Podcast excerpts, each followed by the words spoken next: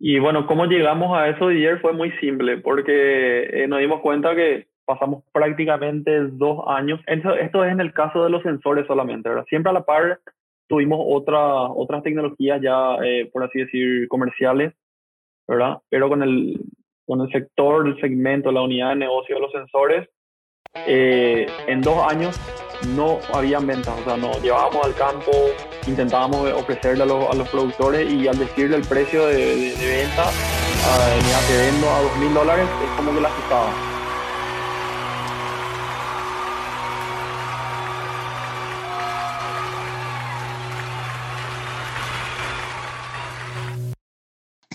Bienvenidos a Agrotitanes. Qué gusto saludarlos esta mañana de lunes y desear que tengan un arranque de semana excelente, que les vaya muy bien y que disfruten mucho de su desempeño.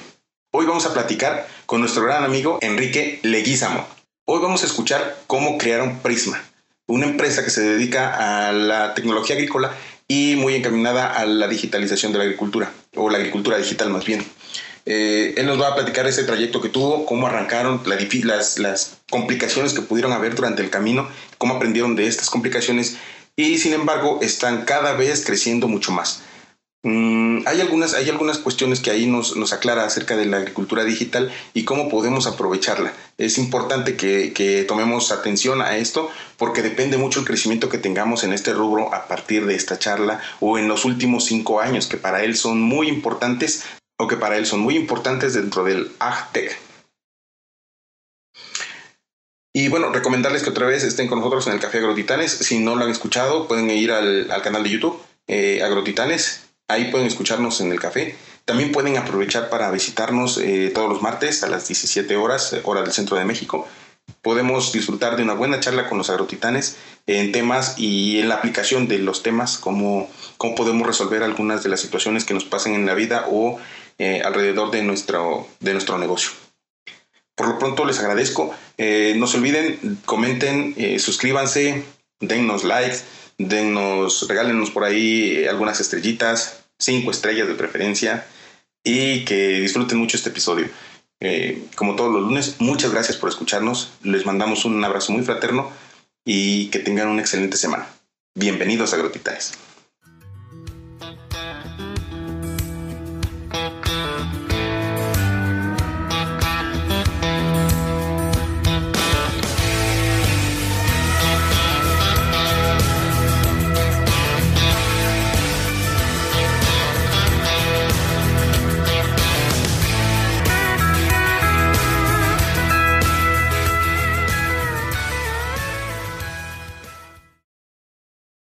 Mi estimado Enrique, antes que nada, muchísimas gracias.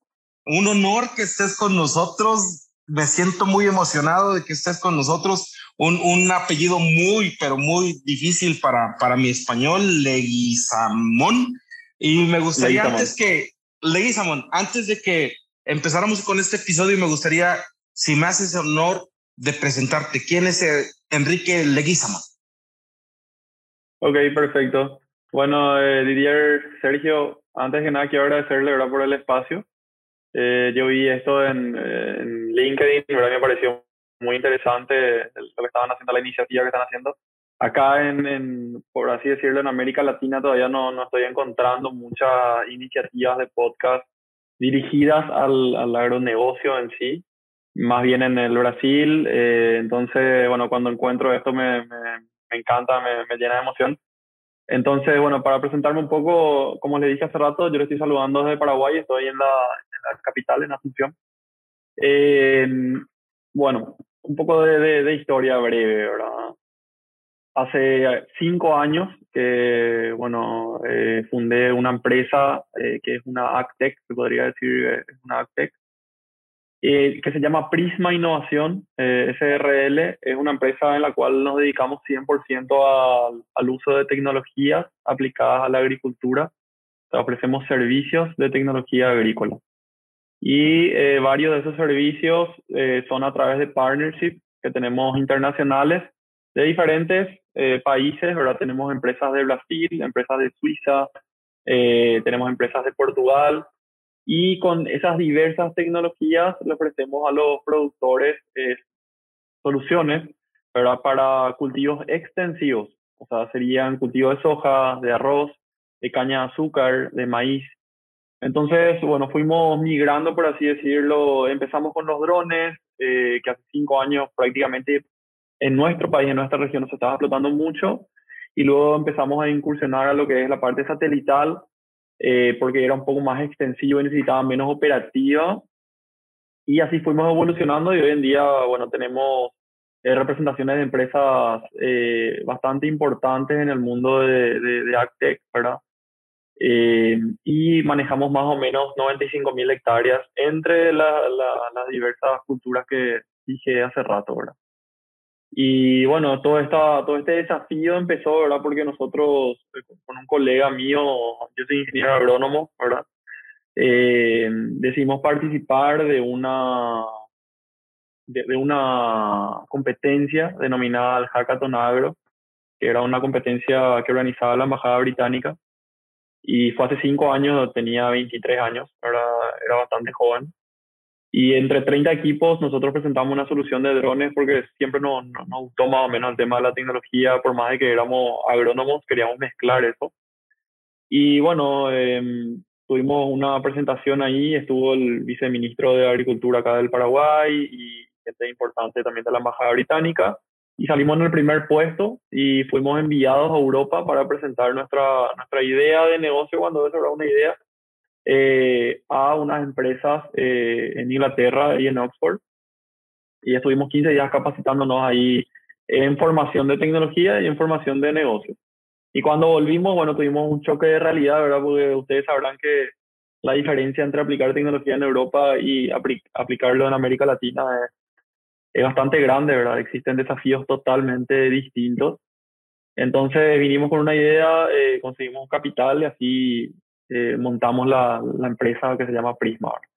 Y entre todo eso eh, fueron pasando muchas, muchos, pasamos muchos desafíos eh, y así fuimos colectando, por así decirlo, diferentes tecnologías que, que llegan a ser todos estos partnerships que les estuve comentando al inicio. ¿verdad? Brevemente. Perfecto.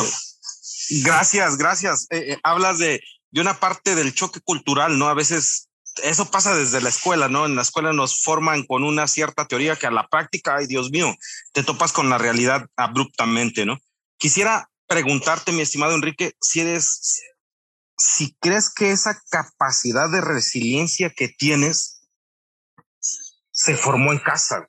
¿Cómo, cómo fue Enrique? ¿Cómo fue formado? y, y, cómo fueron los pasos que llevó, que llevó Enrique en casa.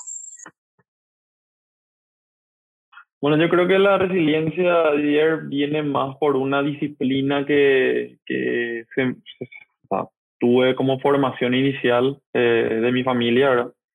Eh, mi papá era una persona muy, o sea, es una persona muy disciplinada que me formó siempre con, con, el, con el mantra de ser persistente, ¿verdad? Cuando uno empieza algo debe terminar.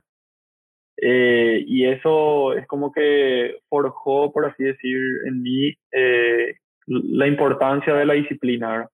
Y es muy importante porque la, la, autodisciplina que requiere tener una empresa y empezarla de cero es, es muy grande. ¿verdad? Uno tiene que ser muy ¿Por qué? Porque uno no tiene una... Ni una empresa empieza y se construye con 100 empleados, con 50 empleados.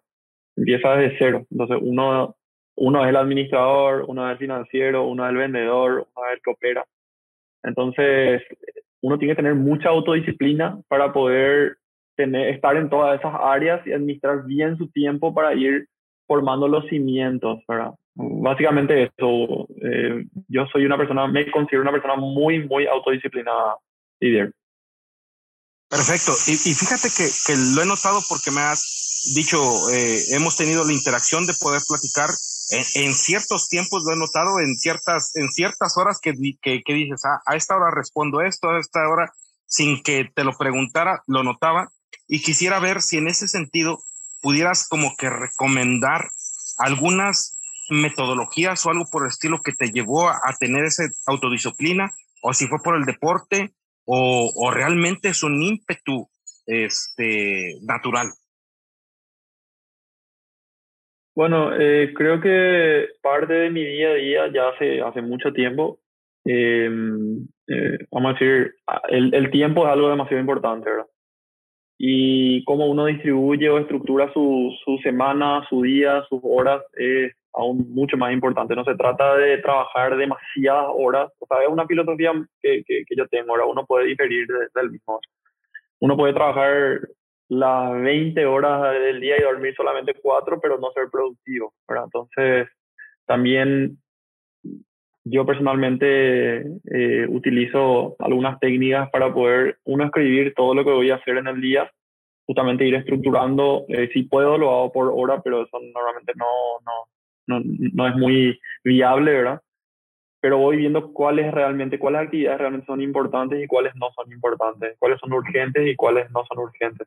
Entonces, a partir de eso, eh, también voy viendo qué, qué tengo que hacer y cuánto tiempo le tengo que destinar a una u otra actividad para ser más o lograr ser lo más eficiente posible en mi día, eh, para que esa, ese tiempo que, que, que, estoy, que bloqueo para el trabajo, eh, pueda hacer lo máximo eh, que se pueda y luego también pueda invertir mi tiempo en mí mismo, en mi familia, eh, con mi pareja o con lo que sea. O sea, no se trata de quemarme todo el día trabajando, sino que se trata de estructurar bien y ser muy eficiente. Eso es desde mi punto de vista, como, como yo pienso. Perfecto. Y, también quisiera eh, llegar a esta, este punto de decir, mi estimado Enrique, estás trabajando, digámoslo así, contra marea. Y aún así, teniendo esa, esa situación de estar trabajando contra marea, ya lograste 95 mil hectáreas. Y, y, a veces eh, eh, el, el, hablar de ese, de ese gran logro que tienes, hay, hay, una, hay una parte que en las, en, en todas las actes, en todos los negocios, hay algo que nos marca. Y me gustaría entender la parte de cuál fue uno de los fracasos, si así lo pudiéramos decir, que más te ha marcado y, y, al cual dijiste, híjole, esto no me vuelve a suceder. Uf, y bueno, en, en fracasos en las empresas hay millones, ¿verdad? Yo creo que las empresas se forman a mayor velocidad eh, cuanto más fracasos tienen, ¿verdad? Entonces, y, vamos un poquito al punto que dijiste anteriormente al inicio, la, resiliencia justamente es poder levantarse, levantarse, levantarse y no, no decaer, ¿verdad? Entonces, nosotros, yo creo que considero que tuvimos muchos fracasos al inicio y eso no, nos movió con mayor velocidad año a año para ir creciendo más rápido de lo que pensábamos, de lo que calculábamos. Eh, y gracias a que justamente pudimos decir, ok, si tenemos un problema financiero, eh, ¿cómo lo hacemos para resolver ahora y cómo lo evitamos a futuro? ¿verdad? Entonces, muchas veces al inicio las empresas, yo creo que la parte financiera es demasiado importante, eh, porque uno puede tener la mejor tecnología, puede tener miles y millones de clientes, pero si su empresa no está generando rentabilidad, es como una, una bomba de tiempo. En algún momento hay un problema de flujo de caja, hay un problema de utilidades eh, y la empresa no se puede sostener. Y más otra vez, eh, Didier, que vos sabrás, ¿verdad? Que las startups, más del 90% fracasan en, en, los primeros años, ¿verdad? Entonces, si uno es justamente de nuevo disciplinado con cómo está llevando sus números en la empresa, cómo está separando los números de su empresa de sus números personales, eh, eso es algo tan, suena muy básico capaz de ayer, pero es lo que le mata a miles y miles de empresas, la, la parte administrativa financiera, por así decirlo.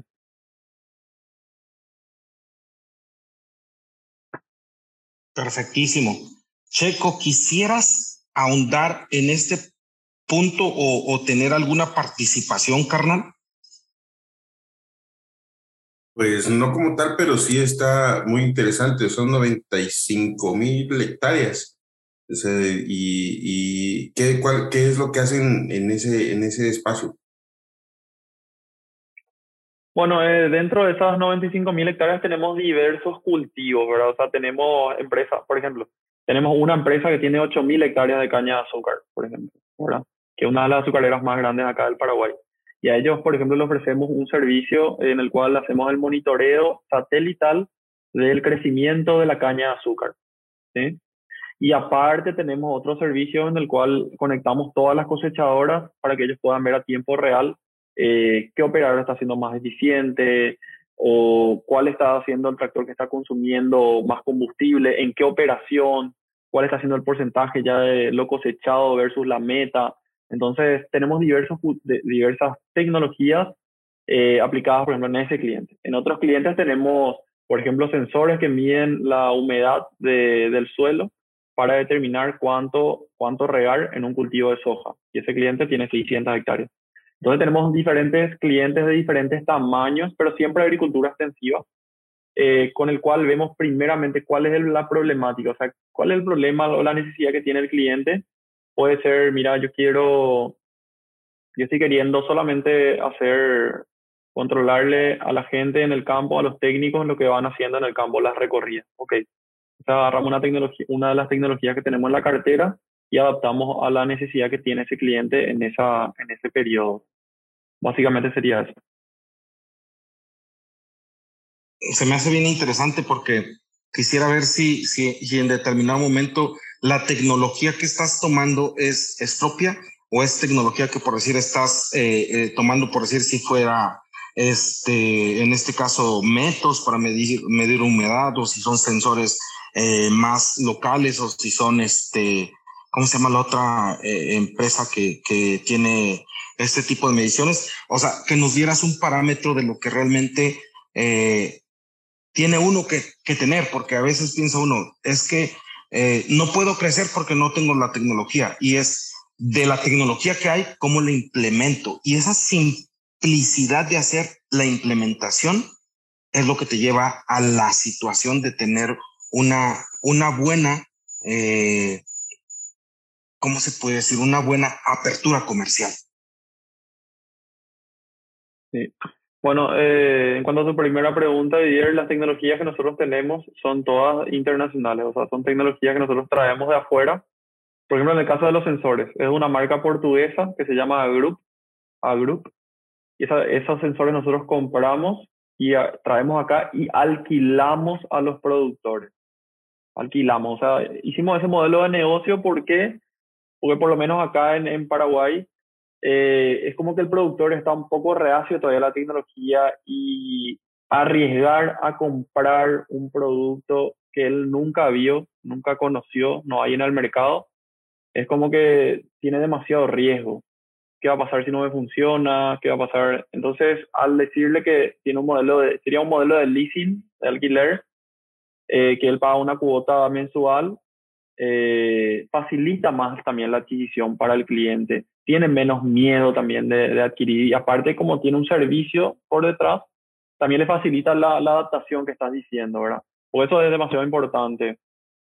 La adaptación, la transformación cultural que un productor tiene que, eh, tiene que llevar adelante para utilizar una tecnología. Pues la tecnología puede ser muy, muy, puede ser el Ferrari de las tecnologías, eh, pero si la, la, persona, los técnicos no están adaptados, no, no, están capacitados para utilizarla, no van a poder sacar del jugo, no, no, van a poder utilizarla ni tener valor. Fíjate que eh, una de las cosas con las cuales nos topamos en Latinoamérica es que creemos que la, que la tecnología es algo inalcanzable. Lo que tú estás haciendo es hacer alcanzable por medio de un leasing o por medio de un arrendamiento para que sea algo factible dentro de eso es cómo, cómo, cómo llegaste a tener esa opción financiera, siendo que me imagino no fue algo con lo cual realmente iniciaste este, eh, la, la empresa que actualmente tienes. Y bueno, cómo llegamos a eso ayer fue muy simple, porque eh, nos dimos cuenta que pasamos prácticamente dos años. Esto, esto es en el caso de los sensores solamente, ¿verdad? Siempre a la par tuvimos otra, otras tecnologías ya, eh, por así decir, comerciales, ¿verdad? Pero con el, con el sector, el segmento, la unidad de negocio de los sensores, eh, en dos años no habían ventas, o sea, no llevábamos al campo, intentábamos ofrecerle a los, a los productores y al decirle el precio de, de, venta, uh, mira, te vendo a dos mil dólares, es como que le asustaba. A él le gustaba toda la tecnología, pero al querer venderle el producto y que él se quede con ese producto, es como que había un freno ahí y no, ah, no, no teníamos avance comercial, no teníamos avance. Y, auto, es impresionante, al cambiar al modelo de leasing y decirle que él pagando 116 dólares por mes, podía adquirir ya esa tecnología y probarla por un año sin, eh, o sea, sin ningún compromiso, por así decirlo, de compra. Ahí empezaron las ventas, ahí empezaron las ventas y claro, es un modelo difícil económicamente porque uno tiene que tener capital para comprar primero y alquilarlo y en un periodo de tiempo recién recuperar su dinero y luego empezar a tener ganancias. Pero eh, uno también tiene que adaptarse al, al, a la circunstancia o al mercado en el cual está ofreciendo su producto. Y, y, quisiera como que resaltar esta parte, porque al final de cuentas es una venta interna, digámoslo así, para, para, para ti mismo, de, de cómo me, me fondeo, de salir a buscar ese capital para fondearse y de cómo ese capital, ya que lo tengo, cómo lo eh, extiendo hacia el agricultor. ¿Cómo llegaste a esa, a esa coyuntura? Porque eso habla de, de a lo mejor de la, de la capacitación que tuviste, pero antes de eso debe de haber un, un proceso de escudriñar realmente cuáles son los factores que determinan esa, esa compra. ¿Cómo, cómo, cómo arquitecturaste todo esto, mi estimado Enrique? Y bueno, eh, primero había que tener capital. Eh, eso fue el, primer paso ahora. Entonces, como le había dicho, nosotros comenzamos con, con los servicios de los drones que, que lastimosamente no funcionó el primer año y tuvimos que, por así decir, invertimos todo nuestro capital ahí, eh, todo el capital que, con el cual comenzamos la empresa, invertimos en eso, cambiamos sobre, en el, en, en, el mismo año cambiamos a la parte satelital y empezamos a vender ya servicios satelitales. Eh, y la diferencia principal está que en el servicio satelital uno tiene un costo muy bajo, ¿verdad? Entonces, no es como, como el vuelo del dron, que uno tiene que operar, ir al campo, hacer el vuelo, volver a la oficina, procesar, volver al campo. Entonces, con la parte satelital es el, el costo para la empresa es mucho más barato, o sea, para la empresa y yo para, para nosotros es más barato. Y entonces podemos generar un flujo, podemos generar liquidez con más velocidad. Y con esa liquidez, Didier, que teníamos, dijimos, ok, con esta liquidez, ¿qué vamos a hacer? Vamos a intentar invertir en en crear nuevas unidades de negocio y con esa liquidez compramos, por ejemplo, una partida de sensores, trajimos al país, intentamos vender y pasó lo que te dije hace rato, que no lo pudimos vender, no lo pudimos vender, hasta que cambiamos al modelo de alquiler, pero esa, vamos a decir, ese porcentaje de la utilidad que teníamos ya estaba destinado a una inversión que dijimos, ok, acá vamos a probar si es que sale o no sale bien esta inversión. Pero claro, en ese periodo que intentamos vender ya no trajimos más equipos, solamente cuando empezamos a alquilar eh, nos dimos cuenta que íbamos a tardar un año en recuperar la inversión de estos sensores, pero mientras a la par vamos a seguir ofreciendo nuestros servicios de, monitoreo satelital. No es que vamos a parar porque trajimos los sensores, sino que hacemos a la par las dos unidades de negocio porque una es la que nos alimenta, ¿verdad? Entonces es una cuestión de, de, decisiones eh, económicas nada más, eh, Didier no poner todos los huevos en la misma canasta, más o menos. Excelente. Fíjate que eh, es bien importante esa, esa parte que comentas de no tener solamente una sola, una sola base de negocio. Sin embargo, actualmente en las tecnologías lo que comentan es que la mayor especialidad que se tenga a una sola tecnología es lo que te va a dar un capital de valor. Sin embargo, en la agricultura es tan versátil que no puedes utilizar eso, ¿verdad?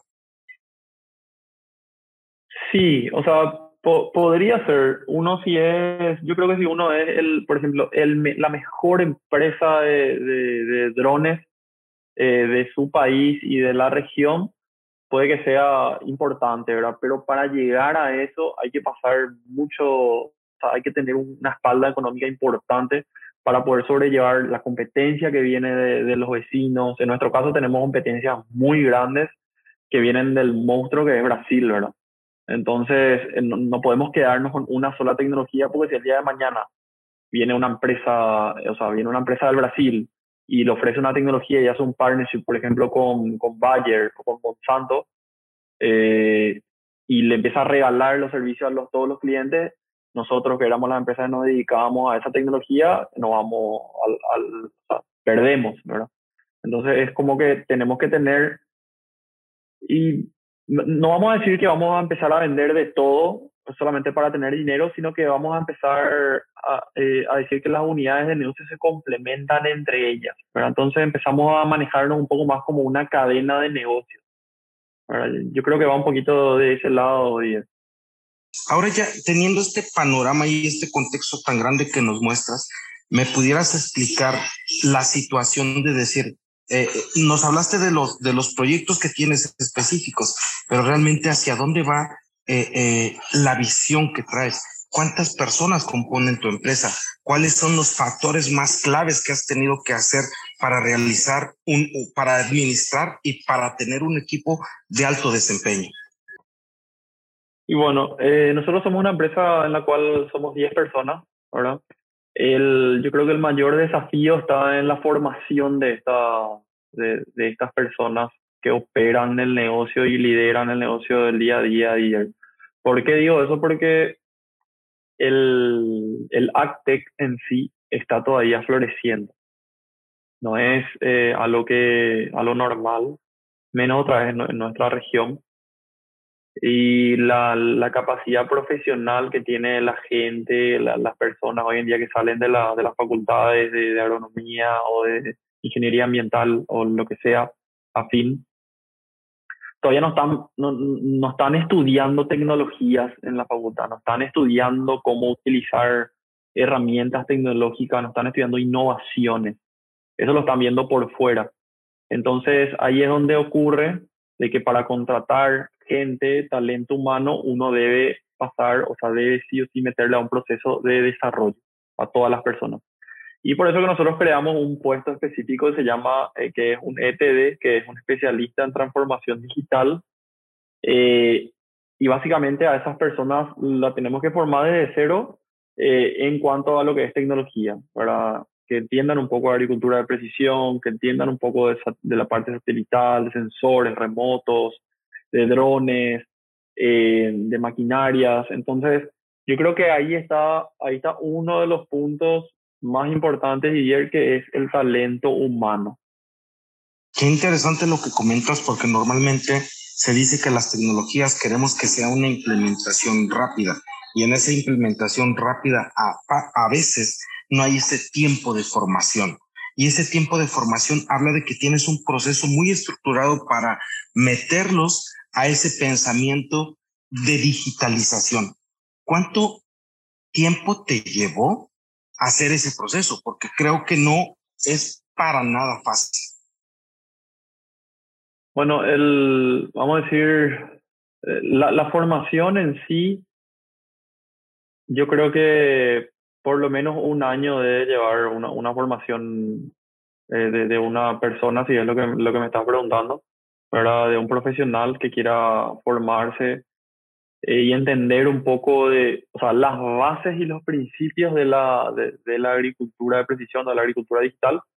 Y, y, por, qué, por, qué, es variable también ese, ese tiempo, Didier? Porque las tecnologías y las innovaciones, como en cualquier sector, no solamente en la agricultura, eh, cambian y, eh, por así decir, irrumpen al mercado eh, con una velocidad muy alta. Lo que hoy puede parecer el último dron que salió del mundo, dentro de seis meses, dentro de tres meses puede salir una nueva empresa, una nueva startup que lance un nuevo dron que le deja obsoleto al que, al que uno aprendió o al que uno lo estudió. No sé si era esa la pregunta, Didier. Sí, habla mucho de que tienes que ser muy autogestivo y sobre todo estar en, eh, como los doctores, ¿no? En alto, en alto porcentaje de estar eh, cultivándote y teniendo eh, hambre de conocimiento. Quisiera ver cómo has podido tú tener esa sensibilidad de ser agrónomo, de esta sensibilidad de tener ya una empresa formada, de esta sensibilidad que tienes de la captación de mercado que, tiene, que, que, actualmente desarrollas. ¿Cuáles son los próximos crecimientos que ves al corto, mediano o largo plazo de lo que tú implementas? Y bueno, eh, al corto plazo de ayer nosotros estamos, yo, eh, yo personalmente con mi otro socio de la empresa, teníamos la meta este año de expandirnos eh, a, los países vecinos, ¿verdad? Esa era nuestra meta. Como tenemos soluciones que son digitales y que no, no requieren 100% hardware, eh, dijimos que este año íbamos a expandirnos a la Argentina, que íbamos a expandirnos a Bolivia, eh, a todos los países menos a, Brasil, ¿verdad? Eh, por el idioma y porque ahí hay mucha, mucha competencia, por así decirlo, ¿verdad?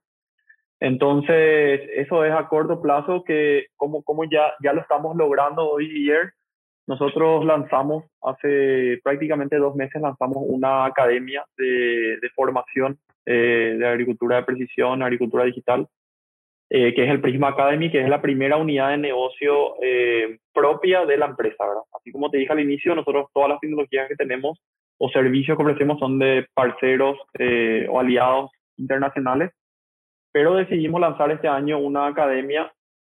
¿Para, para qué? Para, para lograr dos objetivos, Uno es para poder formarle a los nuevos clientes que ingresen a, los servicios de Prisma, o sea, de que puedan tener un lugar, una plataforma donde ellos se puedan formar y ya capacitar de forma digital. Porque hoy, hoy en día lo estamos haciendo físicamente, ¿verdad? Y como segundo punto, eh, para acelerar también el proceso en la región, no solamente en nuestro país, en la región poner nuestro grano de arena de aceleración de las AgTech. ¿Eso qué significa? Eh, que empieza por la educación, líder. Hay que fomentar eh, lo que es la, la cultura de la innovación, hay que fomentarla. ¿verdad? Porque las personas hoy en día no están aprendiendo eso en las universidades, entonces desde nuestra experiencia decidimos brindar justamente una, una academia ¿verdad? online eh, para todo lo que es agricultura digital. Eh, entonces, al corto plazo, eh, ya, lo estamos, estamos ahí en el camino, es bastante difícil cambiar de, de añadir una nueva, una nueva unidad de negocio, pasar de B2B a B2C, es muy difícil, ¿verdad? pero ya tenemos ventas en Argentina, ya tenemos ventas en los Estados Unidos, tenemos ventas en Guatemala, entonces ya estamos pasando y eso gracias a lo digital, ¿verdad?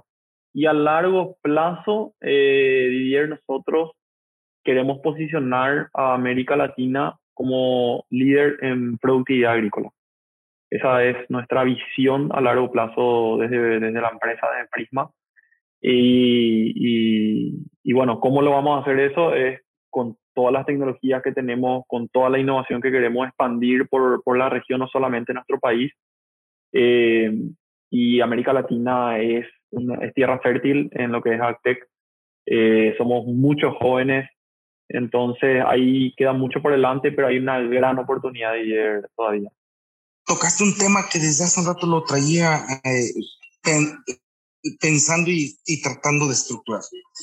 Uno, preguntarte cuántos años tienes porque es algo bien importante. Creo que normalmente pensamos que estas tecnologías o que esta implementación o que estos negocios y que todo esto es a base de un arduo camino de experiencias y normalmente es un arduo camino de no estar cegado a que hay una gran oportunidad de ahí afuera y que a veces nos achicamos nosotros mismos. Eh, bueno, eh, yo tengo 29 años, tengo 29 años. Como, como, como lo esperaba, o sea, no, no rebasar los 30, estar entre los 26 y 28 años, que realmente es una de las edades donde yo he visto que o tienen una gran fortaleza como lo demuestras tú, Enrique, o que realmente también tienen una, un gran despabilo de la vida, de no buscar un, un encuentro con, con, con, un, con con, con ellos mismos para mejorar o con las demás personas para servir. Quisiera, mi estimado Enrique, en este mismo mood que tenemos, si me pudieras ayudar a entender si el día de hoy empezaran tu biografía, ¿con qué frase empezaría? Uf, es una gran pregunta.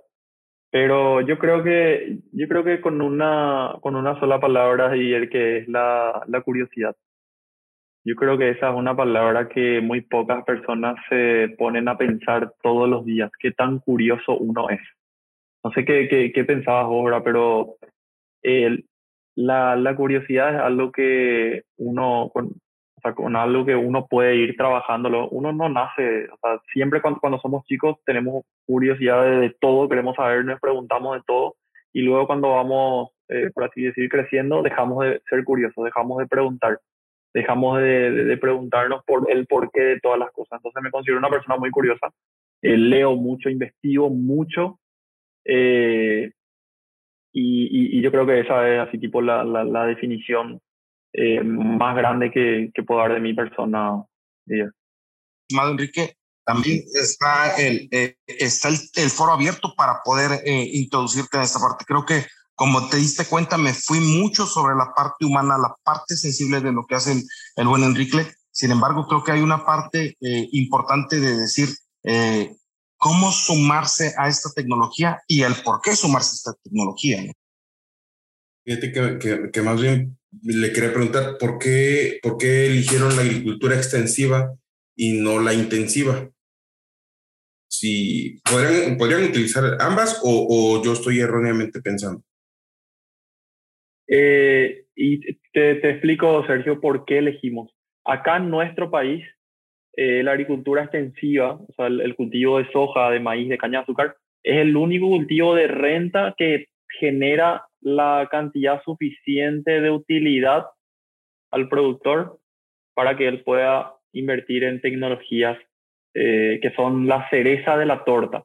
De eso siempre nosotros hablamos, Sergio. ¿verdad? ¿Por qué? ¿Y por qué digo la cereza de la torta? Porque tener el servicio de una imagen satelital, tener el servicio de un mapeo de drones, no es algo fundamental hoy en día para el productor. Hoy en día, el productor tiene sus, eh, por así decir, su semilla, su fertilizante, el repuesto de sus tractores, cosas que sin eso no puede producir. Entonces son servicios de cereza de torta. ¿Y quiénes son los que están dispuestos a pagar por ese servicio de cereza de torta? Solamente los productores que tienen márgenes altos. ¿Y cuáles dejan márgenes altos? Cultivos extensivos. Por eso específicamente, ¿verdad? ¿Crees que de alguna manera va a cambiar? ¿En, en, en qué tiempo tú visualizas que esto ya cambiaría y que podría cualquier este, agricultor eh, acceder a estos servicios?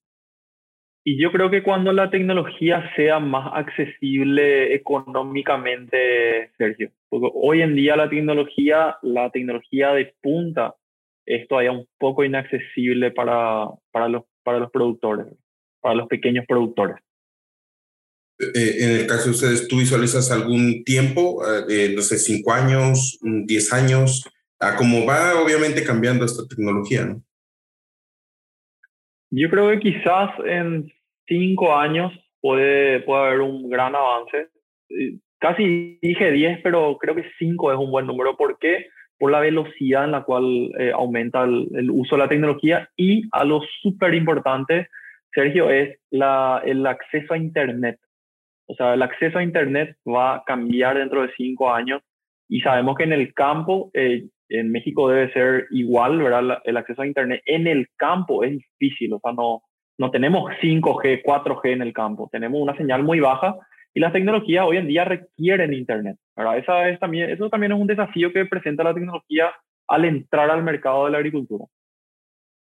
Claro, claro, como dices, es, es, es difícil que puedas mantenerte comunicado en, un, en un lugar remoto, ¿no? Eh, si acaso tienes buena suerte, un 3G está todo dar, ¿no?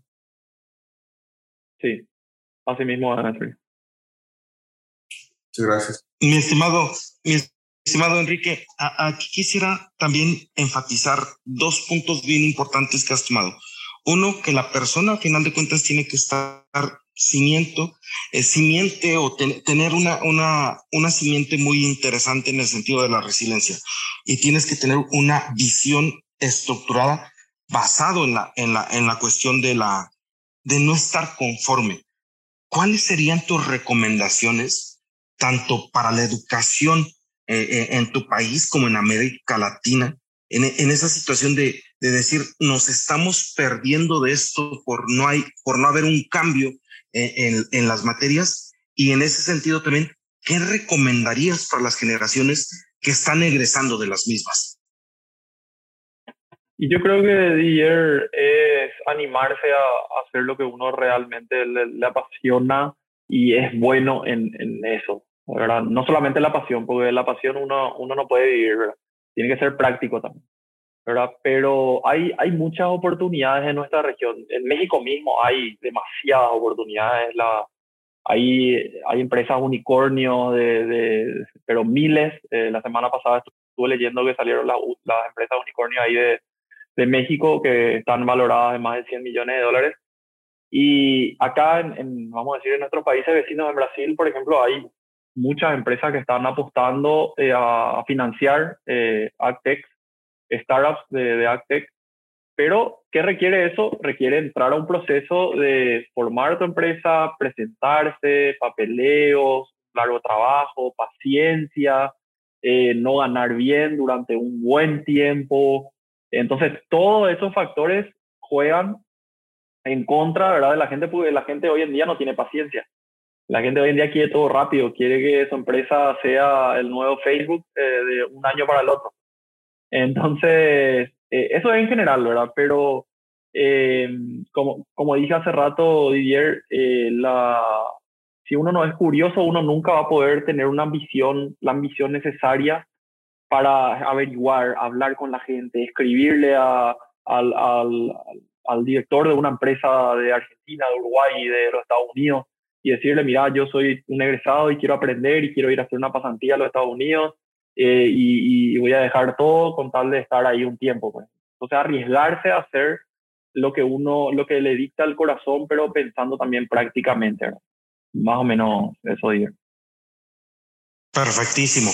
Y, y también quisiera, mi estimado Enrique, si nos dieras la oportunidad de saber dónde te buscamos, dónde aprendemos más de lo que hace Prisma y sobre todo de cómo poder colaborar con ustedes para que este tipo de, tecnologías que están naciendo, en, bueno, que no nacen en, en, en, América Latina, pero que se pueden implementar en nuestros campos, eh, cómo difundirlas, cómo, cómo hacer estos vínculos de uno y uno somos dos o mil, ¿no? A final de cuentas, creo que una de las características que hemos últimamente resaltado eh, en nuestra América Latina es que tenemos que a fuerza trabajar en equipo, porque si no trabajamos en equipo van a venir las empresas europeas o las empresas asiáticas a enseñarnos que trabajando en equipo se puede lograr más. No, así mismo es, Y bueno, eh, si quieren ver más sobre la empresa en sí, pueden buscarnos. Estamos en prácticamente todas las redes sociales como prisma.agro prisma eh, con p, punto agro, y en nuestra página web que es prismapy.com.